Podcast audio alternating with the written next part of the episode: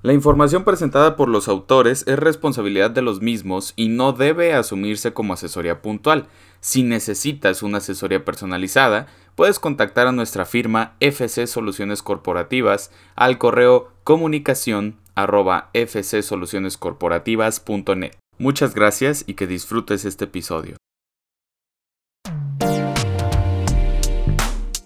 Bienvenido a Shot Fiscal el espacio alterno a Expresamente, donde aclaramos nuestro panorama económico con un buen café sobre la mesa. Platicaremos sobre temas contables y de finanzas, más que nada para que abras tu mente y conozcas cómo funciona y cómo te puedes mover dentro de este gremio. Acompáñanos con tu mejor café y disfruta, porque ya comienza Shot Fiscal. ¿Qué tal? Bienvenidos a su podcast donde las mejores conversaciones se tienen con un buen café sobre la mesa. Estamos muy contentos expresamente una vez más aquí para ustedes, señores. Y bueno, mi nombre es Sergio Sánchez y tengo aquí conmigo a Saúl Flores, mi socio y amigo. ¿Cómo estás, Saúl? ¿Qué tal, Sergio? ¿Y qué tal, comunidad Expresamente en redes sociales? Pues tenemos un programa bastante especial. Eh, creo que va muy ad hoc a lo que estamos viviendo como país, como sociedad y al ecosistema del emprendedor y empresariado mexicano. Totalmente de acuerdo. Entonces, para todos aquellos que nos están escuchando, les pedimos de favor que si tienes dudas, tienes preguntas, puedas contactar con nosotros a través de nuestras redes sociales. Estamos en Instagram como arroba expresamente-mx y en Facebook como expresamente mx. Y bueno, les hemos dicho en otras ocasiones que aquí en Expresamente nos dedicamos a hablar de los temas importantes y relevantes de la del, contexto. Y en este caso vamos a dejar en pausa la serie que habíamos iniciado de declaraciones anuales para hablar sobre el impacto que está generando el coronavirus en los aspectos legales, porque creo que muchas personas se han acercado con nosotros diciendo, oye Sergio, oye Saúl, ¿qué va a pasar con esto? ¿Cómo tengo que hacer esto? Entonces es, es muy importante eh, hablar sobre estos temas. Entonces, en este caso, recuerden, aquí nos gusta a nosotros hablar sobre los aspectos más importantes. Entonces, Saúl, ¿cómo estás? ¿Cómo ves toda la situación? ¿Cómo, cómo, cómo prevés esta situación ah, también? Creemos que es importante tener la asesoría de un experto. Sí, en este caso estamos invitando a un gran amigo, sí. licenciado Alberto de Siga Legal. Correcto. Alberto Silva. Él es el titular de este despacho y es un despacho especializado en temas de blindaje para la pyme. Sí, sí, de acuerdo. Entonces, el trabajo de ellos, pues prácticamente es asesorar y prevenir a las empresas en temas corporativos, temas laborales, temas de relaciones de cobranza, mercantiles, todo lo que tenga que ver con el tema de la empresa, este, pues ellos se encargan de verlo. Entonces, creo que es la persona más indicada para hablar de estos temas de asesoría eh, empresarial, ¿no? Entonces, bienvenido Alberto. ¿Cómo estás, Alberto? ¿Qué tal, Saúl, Salvador? Estoy muy bien, muchas gracias y en realidad muy agradecido y muy complacido de, haber recibido la invitación por parte de ustedes y más de compartir estos temas tan relevantes, eh, tan delicados para el empresario, para el emprendedor, sin importar el margen de tu empresa, sea una una micro, una media, una grande, de todos modos, el problema sigue siendo el mismo, ¿no? Gracias nuevamente por la invitación y pues aquí estamos con un fuerte saludo a toda tu auditoría, perdón, a toda tu audición. Está muy bien. Muy bien, Alberto. Bueno, pues primeramente creo que se hablan muchas cosas, eh, pero obviamente tenemos que ir a lo, a lo, más importante, ¿no? Dentro de esto. ¿Qué dice la Ley Federal del Trabajo en estos casos de salud? Porque a veces cometemos el error de dejarnos guiar por lo que me dijo fulanito de tal, que vio en el medio tal, en el periódico tal, en la televisora tal, pero al final del día eso no hay sustento, no, no da sustento. ¿Qué dice la Ley Federal del Trabajo particularmente? En esos casos de contingencias. Ok, mira, la Ley Federal de Trabajo es muy explícita respecto a un tema de contingencia eh, y obviamente la pregunta aquí versa, ¿qué va a pasar si el gobierno declara una contingencia. ¿Qué obligación tiene el empresario y qué derechos tiene el trabajador? Eh, la Ley Federal de Trabajo en su artículo 429, en específico en la fracción cuarta, nos dice que en caso, solamente en caso de que el Estado declare eh, una, alarma de contingencia, el patrón y el trabajador pueden suspender temporalmente la relación laboral y en ese periodo el trabajador podrá recibir únicamente por día suspendido un salario mínimo. Sin embargo, este periodo no podrá extenderse hasta no más de un mes. Aquí tengo, aquí tengo una duda, Alberto, en este tema. Entonces, si el gobierno, en este caso, la autoridad competente sería la Secretaría de Salud, ¿cierto? Sí, así es. Y únicamente la Secretaría de Salud, no la Secretaría de Trabajo, no eh, ningún otro tipo de ente que dependa del Ejecutivo o eh, del Judicial o del Legislativo, porque he visto confusiones que dicen que esto lo puede declarar también bomberos o protección civil. La única dependencia que está facultada es la Secretaría de Salud. Eh, y bueno, hay fases que ya se estipularon para que esto llegue a ocurrir. Eh, el gobierno ya declaró que podemos entrar en tres fases en esta eh, pandemia de lo que es el coronavirus, ¿no? Afortunadamente nos encontramos en la fase 1, que es donde tenemos una, un par de decenas de contagiados y la fase 1 implica que el gobierno eh, conoce con, precisión de dónde está el origen de esta infección. En la fase 2, esperemos que no, pese a que la misma Secretaría de Salud ya advirtió que sí vamos a entrar a la fase 2, es cuando ya se desconoce el origen del contagio. Que ya es masivo, ya es muy grande. Es muy grave. Y ya la fase 3, pues es cuando ya está afectando territorialmente a regiones eh, a, a gran escala, ¿no? Si esto llegara a ocurrir, ya sea en la fase 2 o bien en la fase 3, el gobierno puede declarar eh, a través de decreto una contingencia, ahora sí, a través únicamente, insisto, de la, de la Secretaría de Salud. Si esto llega a ocurrir, bueno, las empresas pueden eh, suspender el sueldo y estar pagando el salario mínimo por día suspendido por un periodo no mayor de un mes. En caso de que esto vaya más del mes, se tendrá que eh, reintegrar lo que es el salario real, pese a que vivamos aún todavía bajo la declaratoria de contingencia por, por parte de la Secretaría de Salud. Entonces, a ver, Alberto, para nada más tener claridad con nuestra audiencia, estamos diciendo entonces que durante este periodo de 30 días, una vez que el gobierno mexicano haya dicho estamos en contingencia, se les pagará a los empleados como una, no como un salario, ¿no? Hay, hay otro concepto que es la indemnización. Es la indemnización, ¿no? Indemnización, ajá. Y entonces, que, porque eso es un tema que es importante hablar porque muchos, tanto patrones como empleados, dicen, oye, ¿qué va a pasar? ¿No? Entonces, lo que estás diciendo es que una vez que pasen los 30 días, es decir, en el día 31, los patrones están obligados a pagar el salario normal de su, de su equipo de trabajo. Sí. Y de esto ya hay criterios también eh, por parte de la Suprema Corte. O bien, eh, también se puede estipular una indemnización por parte del patrón hacia el empleado en caso de que ya no pueda subsistir la relación laboral.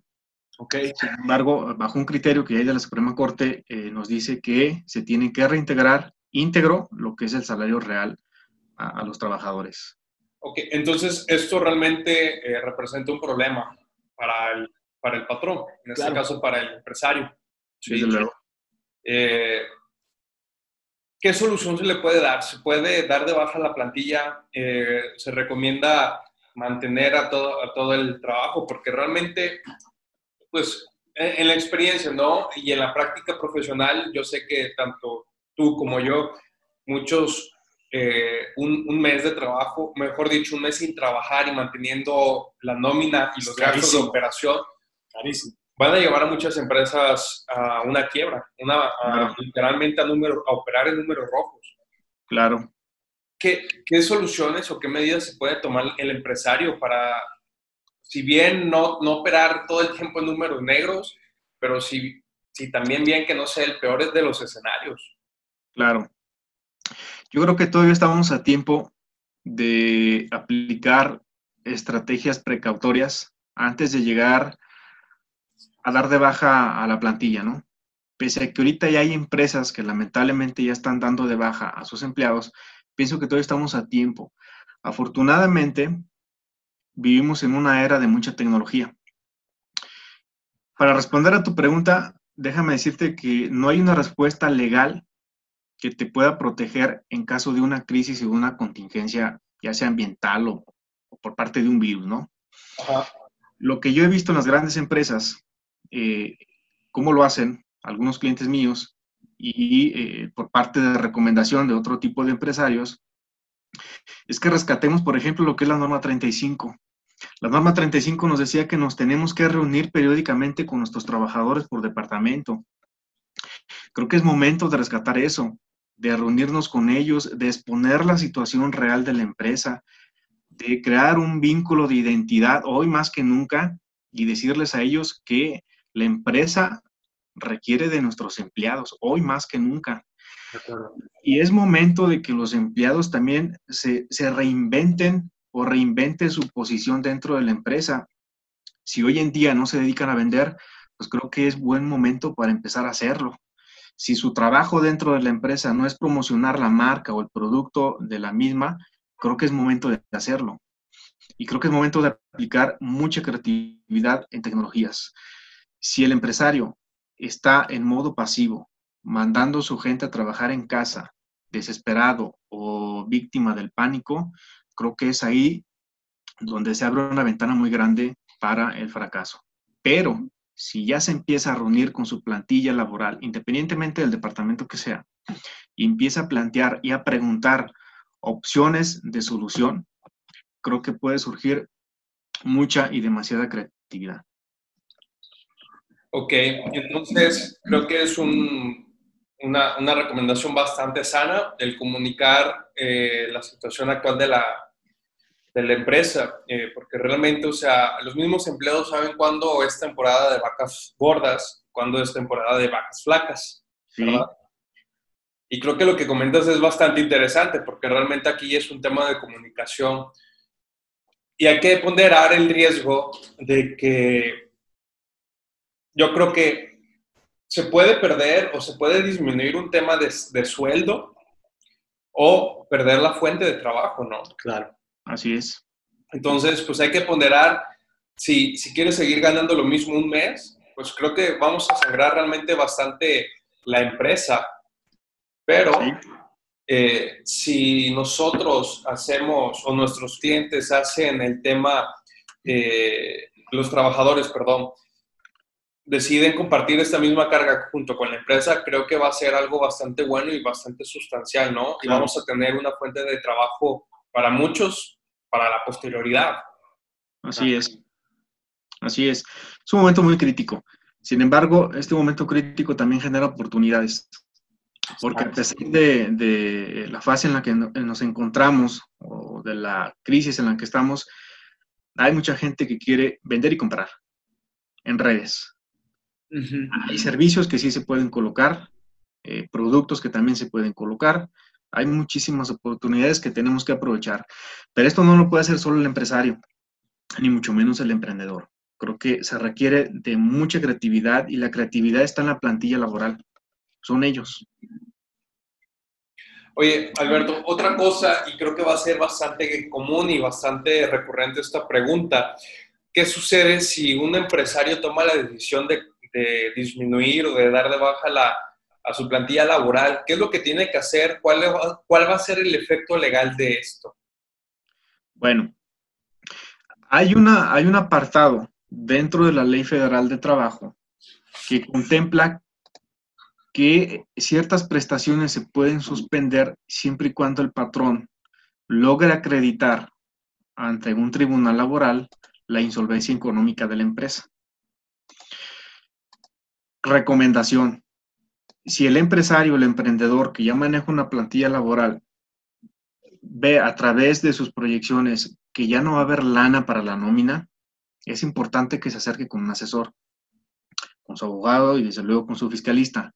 Hay herramientas legales que nos van a ayudar a proteger a la empresa para demandas eh, laborales. Sí se puede acreditar ante un tribunal laboral la insolvencia de la empresa y con esto llegar a un muy buen arreglo con el trabajador y por lo menos protegernos de lo que es el famoso despido injustificado. Entonces, mucha recomendación a los empresarios y a los emprendedores que ya se están viendo en condiciones de insolvencia económica para la nómina o que sus proyecciones les están dictando que sí van a pasar por ese problema, acérquense con el consultor para que el consultor también los acerque al tribunal eh, laboral y pueda acreditar una insolvencia. Y de este modo ahorrarnos lo que son las demandas por despido injustificado, ¿no? O, más allá, eh, tipo de huelgas eh, o algo por el estilo. Ok. Fíjate que eso es bastante interesante, ¿eh? O sea, realmente yo lo desconocía totalmente y creo que es una medida o una herramienta de prevención bastante interesante, porque recordemos que este tema de, de distanciamiento social o todas estas medidas de prevención las estamos haciendo no por mandato presidencial, no por mandato de, de las autoridades, sino por un, un, orden social que realmente creo que eh, es interesante ver cómo cómo la sociedad se está organizando para cerrar eh, bares, restaurantes, gimnasios, y que a pesar de que nos pueda afectar, creo que estamos viendo el valor del futuro y ponderando con el valor del presente, ¿no? Totalmente. Claro. Entonces, Así es. bastante interesante, realmente. Ahora, Alberto, también es otra de las cuestiones que, que están sucediendo, ¿no? Hay mucha gente que eh, pues a lo mejor se está adelantando a ciertas acciones, eh, está adelantándose a ciertas decisiones. Y, incluso también hay empleados donde dicen, ¿sabes qué? Yo tengo pánico, tengo miedo y he sido ganado por, por toda la histeria. Y, y, y que digo, ¿sabes qué? Patrón, perdóname, pero yo no me quiero arriesgar y ya no quiero ir a trabajar. ¿Qué pasa con ese tipo de situaciones? ¿Qué, ¿Qué, tiene que aplicar tanto el patrón y qué sucede también con el empleado? Porque el empleado va a decir, oye, pues es que no me quiero exponer, tú me estás exponiendo, tú debes de seguir pagándome, ¿no? Yo quiero trabajar desde home office. Y hay muchas cuestiones ahí que a lo mejor en la práctica parecen muy sencillas, pero en el aspecto legal hay mucha sensibilidad, ¿no? O sea, ¿qué tienes que decir para ese tipo de casos? Ok, eh, me gustaría empezar con el famoso home office, porque ya era una moda. Y con esta contingencia va a repuntar cada vez más, ¿no? El famoso home office eh, no está regulado por la Ley Federal de Trabajo. Es importante que todos lo sepamos. Sin embargo, no está prohibido. Eh, ¿Se puede hacer el home office? Sí, siempre y cuando eh, las dos partes lo convengan. El patrón no puede obligar al trabajador a que se vaya a su casa a trabajar. Y tampoco el trabajador puede obligar a su patrón a que le dé obligatoriamente ese permiso para irse a trabajar a su casa. Si las empresas hoy en día ya están haciendo el famoso home office, lo que yo recomiendo es que sea por pacto voluntario de los dos y que se haga un comunicado que firmen los dos, para que así, de manera consentida por parte tanto del trabajador como de la empresa, estén de acuerdo por escrito que las actividades se van a llevar a cabo desde casa. La actividad no está prohibida. Sin embargo, insisto, no es una obligación por parte de la empresa estar garantizando el trabajo de casa. Hay ciertas actividades que no se pueden hacer desde casa, lamentablemente. Hay otras que sí. Bueno, luego hay otras, otro tipo de pregunta, como la que tú hiciste, Salvador. ¿Qué pasa si el trabajador dice, pues yo no voy para no arriesgarme? Mientras no hay una declaratoria por parte de la Secretaría de Salud, el trabajador se tiene que presentar a trabajar conforme a sus horarios estipulados y los días estipulados. Si él deja de ir de manera voluntaria por no quererse eh, contagiar o algo por el estilo, ojo, mucho ojo, porque eh, si lo hace tres veces en un periodo de 30 días, se considera como abandono de trabajo y por ende, pues ya pudiera ser un despido totalmente justificado. Con sus debidas participaciones laborales. Desde luego, así es. Ok, ok. Ahora, eh, también en otra cosa, ¿qué pasa? Eh, hablando, yo sé que hablamos a veces con ciertos tintes de, exagerados, pero nos pero gusta. Son preguntas reales. Sí, y nos gusta hablar desde los dos extremos, ¿no? ¿Qué pasaría, por ejemplo, también en el sentido contrario, donde el empleado tiene miedo, pero bueno, por miedo a perder su trabajo, sigue yendo a, su lugar de, operación y se enferma? O sea, y, obtiene, eh, desgraciadamente, el coronavirus ¿Qué pasa con el, o sea, hay un seguro, no hay un seguro, lo cubre o no lo cubre? ¿Qué pasa con el patrón? Porque también es una exposición para las dos personas, ¿no? Claro. El único responsable en, en materia de salud es el Estado, no la empresa, no el trabajador y no, la, no el patrón eh, como persona física. Y es importante que lo entendamos. El único que tiene que garantizar eh, salud digna para todos es el gobierno. Si el trabajador decide arriesgarse a asistir a la empresa, pese a que ya hay una contingencia declarada por parte de la Secretaría de Salud, pues la responsabilidad recae única y exclusivamente sobre él. Si no hay contingencia y el trabajador se contagia, o el trabajador, perdón, o el patrón también se, llega a contagiar, eh, no hay ningún tipo de responsabilidad laboral. Eh, vamos hablando de liquidación o indemnización por parte de la empresa al trabajador. Por parte de clientes. Por parte de la, de la empresa, perdón. Sí, y por parte de clientes, que un cliente llegue y se contagie en nuestro centro de trabajo, ¿hay algún tipo de responsabilidad para nosotros? Tampoco, ninguna. Obviamente hay obligaciones que tenemos que cumplir, porque lo dicta también la Secretaría de Salud para las empresas, que es resguardar el orden y, la higiene. Y esto está establecido mucho antes de, que surgiera el, coronavirus, ¿no? Es obligación del patrón eh, brindar los eh, productos o insumos necesarios de higiene, por ejemplo, en baños, jabón, papel higiénico, etcétera, ¿no? Eso siempre ha estado a través de la Secretaría de Trabajo y también de la Secretaría de Salud. Aún así, con estas medidas, si un cliente, un visitante, un proveedor, quien tú quieras, se contagia por haber eh, accedido a las instalaciones, no hay ninguna responsabilidad ni laboral, ni civil, ni mucho menos penal hacia la empresa o hacia el empresario, ¿no? Ok, entonces, una vez, cuando, cuando la autoridad haga la declaratoria de contingencia de salud, surten efectos, diversos efectos legales, ¿verdad? Sí. Antes, nosotros podemos seguir operando, podemos seguir manteniendo la empresa abierta, porque no hay un mandato de autoridad, ¿cierto? Y bueno, realmente antecedentes hay muy poco. Eh, de hecho, en todo el siglo XX no tenemos un antecedente de que haya, eh, se haya declarado una contingencia y que haya intervenido el Estado de manera muy agresiva. Se han declarado pequeñas contingencias en incendios forestales y cuando eso surge lo que hace el gobierno es que pues suspende clases en escuelas o hace recomendaciones a las empresas, ¿no? Puede en México llegar a ocurrir lo que está pasando ahorita en otros países de Europa, que intervenga el Estado a través de la Fuerza Armada para garantizar precisamente eh, este tipo de control que dicta la Secretaría de Salud. Puede que haya eh, zonas de control, eh, toques de queda, multas, infracciones por estar, no sé, caminando en la calle o estar abriendo empresas cuando ya se dijo que no se hiciera, ¿no? ese es el extremo que no queremos ver en México y estamos apelando a que no llegue eh, esto, ¿no? Claro. Por eso hay recomendaciones que ya muchas empresas y muchas eh, dependencias públicas ya están atendiendo. Pero, eh, atendiendo tu pregunta, Saúl, si se declara una contingencia por parte de la Secretaría de Salud, depende cómo la quiera hacer valer el Estado y a través de qué dependencia se pueda auxiliar para hacerla valer insisto, no tenemos un antecedente en México como para tomar, como para tomarlo de referencia. Que bueno, pero se puede auxiliar el Estado a través del ejército o a través de, fuerzas armadas, eh, ya sea estatales, municipales, etcétera, ¿no? Claro. Todavía, como bien mencionabas, no llegamos a la fase 2, ¿cierto?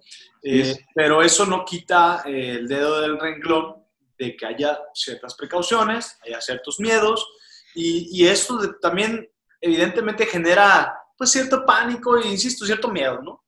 ¿Y, qué pasa con el, el, patrón que dice, veo a alguien gripiento, lo veo con ciertos síntomas muy parecidos al coronavirus, y le digo, ¿sabes qué? Regrésate, porque yo no quiero que seas aquí un, un, un efecto de, de, contaminación, entonces vete, ¿no?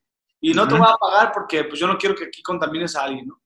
Porque esa es la, la, la, inercia, ¿no? O sea, cuidar al, al, resto del equipo de trabajo. ¿Qué pasa con, ese, con esa persona en ese caso hipotético? Pero en ese caso hipotético, si, si, lo hace el empresario, así como tú lo estás diciendo, de manera eh, deliberada, de mandar, te mando a tu casa y no te pago nada, es una manera incorrecta. Si un trabajador ya está presentando síntomas de alguna infección en la garganta o, algún síntoma de los que están platicando el coronavirus, lo ideal es que esta persona se vaya a su casa, sí, pero que también se acerque a la Secretaría de Salud o marque a la Secretaría de Salud. La misma Secretaría de Salud, afortunadamente, eh, sí está atendiendo bien estos casos, inclusive te visitan a tu domicilio. Te, eh, te hacen unos estudios rápidamente. Si sales positivo, bueno, te tienes que quedar en tu casa inclusive por disposición de la misma Secretaría de Salud. Y fíjate, ya no tanto por el Seguro Social, ya lo hace directamente la Secretaría de Salud. Si es así, sí hay que pagar eh, íntegros sus salarios, tal cual como están en su contrato laboral. Ahora, mucho ojo con esto y quiero ser muy, eh, muy responsable con lo que voy a decir porque ya nos ha pasado. Eh, hay millones y millones de personas que amanecemos con el dolor de garganta y nada tiene que ver con el coronavirus.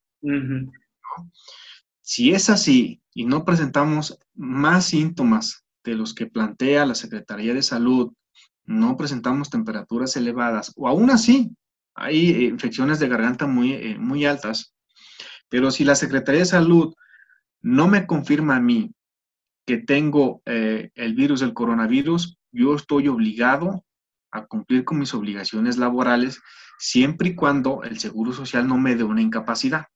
Me la da, pues me voy a mi casa y el patrón me paga. Entonces ya entra en juego el seguro, el IMSS, el famoso IMSS. Ya entra en juego el seguro, siempre y cuando la Secretaría de Salud determine que él no tiene coronavirus. Si no tiene coronavirus, la Secretaría de Salud le va a decir, pues vete con tu seguro de cabecera, perdón, con tu médico de cabecera, eh, por parte del Seguro Social y que él determine qué es lo que te va a dar o si te presentas o no a trabajar, ¿no? Claro, claro. Bien, pues insistimos, estamos yéndonos a extremos, pero como siempre lo mencionamos en cada uno de nuestros e-, episodios, no todo es negro. También tenemos tintes más coloridos que son beneficios o son situaciones que pueden generar cierto estímulo para las empresas y los empresarios. ¿no? En este caso, eh, mi querido Alberto, para ayudar a otras personas y a los empresarios que nos están escuchando y que se puedan inspirar, ¿qué están haciendo las grandes empresas ante esta contingencia? O sea, ¿cómo están sacando adelante esa situación para que yo sé que a lo mejor ya está muy próximo todo este proceso, pero ¿qué pueden hacer en este momento para generar ciertos beneficios, ciertos estímulos o que el impacto no sea tan gravoso para ellos? Que se reinventen, que no entren en pánico con esta, con esta pandemia si bien el Estado nos ha pedido o nos ha recomendado hasta ahorita, nos ha recomendado que nos quedemos en casa, es precisamente porque no queremos llegar a aquellos extremos que ya platicamos. Eh, para eso me gustaría comentar algo muy rápido. El coronavirus eh, se movió tan rápido gracias a un modelo económico, porque los viajes de negocio de China a Europa y luego a América son constantes, ¿no? Claro. Eh, este tipo de problema que está surgiendo en todo el mundo y especialmente aquí en México, creo que puede surgir un nuevo cambio en nuestros hábitos financieros y económicos como empresarios y como empresa. Si me preguntan, como ayer alguien me preguntó, oye, ya nos acabamos, nos vamos a morir como empresarios, no necesariamente. Creo que es una faceta de transformación y aquí hay que aplicar mucha creatividad. Creatividad del emprendedor, del empresario y de su plantilla. Insisto, que se acerquen a su plantilla laboral, que se reúnan con ellos. Es lo rescatable de, la norma 35. La norma 35 dicta que tengamos reuniones periódicas con nuestra plantilla laboral y esta es una razón de ser el por qué y el para qué. Que ellos sean los que nos den ideas, que aporten y que estén conscientes de la realidad y es así como la empresa se puede transformar. Ah, ¿Qué están haciendo las grandes empresas? Te puedo citar algunas como HP. HP todas las mañanas, todas las mañanas está teniendo reuniones con todos sus empleados a través de este tipo de comunicaciones virtuales, todas las mañanas.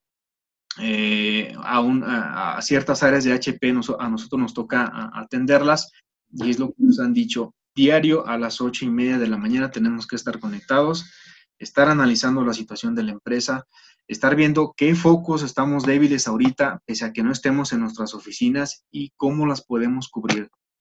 Es más, inclusive, a pesar de, este, de esta problemática, empresas como ellos están contratando. Paradójicamente, ellos ya están contratando más porque este nuevo modelo de estar a distancia les está consumiendo eh, otro tipo de operación. Claro. Tienen que cubrir, ¿no? Entonces, mi recomendación final es esa, no entrar en pánico y reunirse diario, diario con su gente. Ok, perfecto. Creo que eh, nos das un buen panorama, Alberto. Muchas gracias. Eh, vamos a, ahora vamos a platicar un poco del tema de, para efecto fiscal, ¿no? Como bien lo mencionábamos con anterioridad en, un, en videos pasados, habíamos dicho que nuestro presidente había ah, cerrado también la posibilidad de condonar impuestos. El día 6 de marzo salió precisamente un decreto donde había una, una reforma al artículo 28 de la Constitución que, que, evitaba la posibilidad de condonar. Sin embargo, esto no nos limita a que pueda otorgar ciertos estímulos fiscales, como el diferir el pago del impuesto de ISR posiblemente diferir el pago del impuesto sobre nómina del ISR eh, retenido por sueldos y salarios, perdón, y que se puedan sumar algunas otras, algunos otros estímulos en materia de IVA, en materia de IEPS, en materia eh, incluso de contribuciones locales, como, son, como es el impuesto sobre nómina o el impuesto sobre al hospedaje. Son diferentes materias y diferentes formas que el gobierno realmente puede apoyar al empresario en este, en este tema, en esta contingencia. Otro tema también, eh, tocando el tema del seguro social, que creo que Alberto lo tocó bastante bien, eh, es también que el artículo, me parece que es el artículo 31 de la ley del seguro social, marca que en casos de, ausentismo, aunque se suspenda la, relación de, laboral, pero se siga manteniendo eh, el, pues el contrato vigente como es ahorita el tema del coronavirus, eh, el empresario puede optar por marcar en ausentismos eh, para efectos de seguro social. Esto es que no se pagaría el seguro social durante 21 días en el caso de que se decrete la contingencia por la Secretaría de Salud. Y lo demás es que ya empieza a cubrir ciertas aplicaciones el seguro social, ¿no? Eh, en temas de seguro para enfermedad, y riesgo de trabajo y demás. Entonces, son algunas recomendaciones. Obviamente esto, esto que estamos platicando es desde nuestra experiencia. Eh, tanto yo como Alberto, pues nos dedicamos a asesorar empresas de diferentes materias en diferentes áreas y siempre recomendamos que se acerquen con, con, sus asesores de cabecera. En caso de no tenerlos, pues obviamente aquí podemos apoyarlos y aquí podemos encontrar la forma de trabajar. Alberto, eh, antes de cerrar este episodio, ¿nos puedes dejar tus datos de contacto y por, por qué medios se pueden poner en contacto contigo? Claro, te dejo mi correo electrónico es alberto.silva.sigalegal.com. Te lo repito, es alberto.silva.sigalegal.com o bien me pueden mandar un WhatsApp eh, estamos pendientes ahí las 24 horas al número 33 19 99 8100. Pues ya lo escucharon. Si, alguno de ustedes tiene alguna duda referente a este tema, eh, considero yo que Alberto realmente es una fuente bastante eh, fiable en, cuanto a este tema de, de temas laborales, temas corporativos.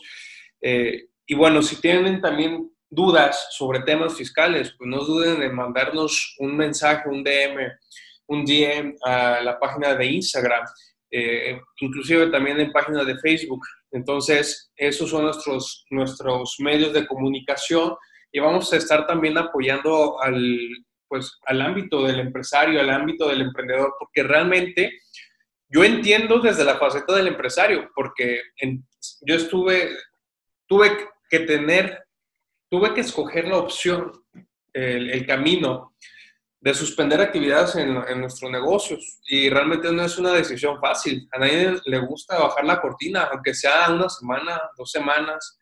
No sabemos cuánto vaya a durar esto, pero creo que es para un beneficio mayor, es un beneficio colectivo. Sí, totalmente. Así es. Totalmente. Y bueno, como previa conclusión, y nos gustaría escuchar la tuya, Alberto, pues obviamente estos tiempos, como bien lo mencionabas, requieren de nosotros unidad, ¿no?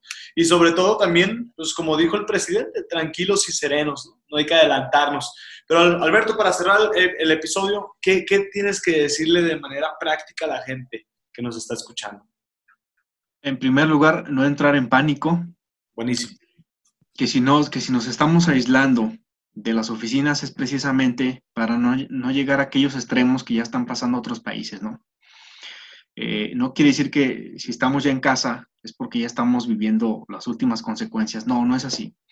Y que, se, que hay muchas oportunidades pese a la pandemia y aún así entremos a la fase 2, inclusive a la fase 3. Tomemos la tecnología, como lo estamos haciendo ahorita.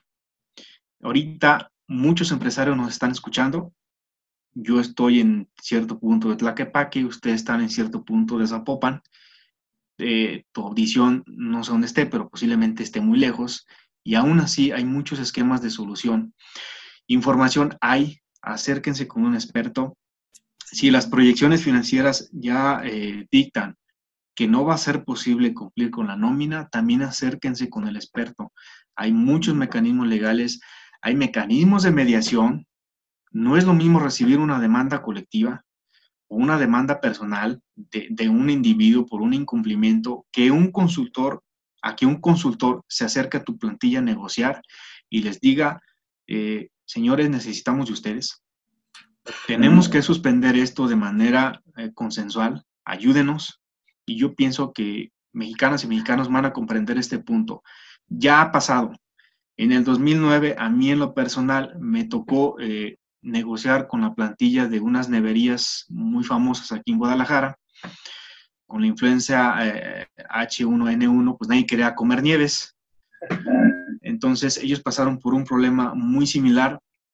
Y bueno, mi equipo nos presentamos platicamos con cierta ah, plantilla de esa empresa y llegamos a un muy buen arreglo para que ciertas quincenas no cobraran nada eh, y eh, salimos adelante. Hoy en día es una nevería muy grande aquí en Guadalajara y sobrevivió a ese tipo de crisis e inclusive se reinventó.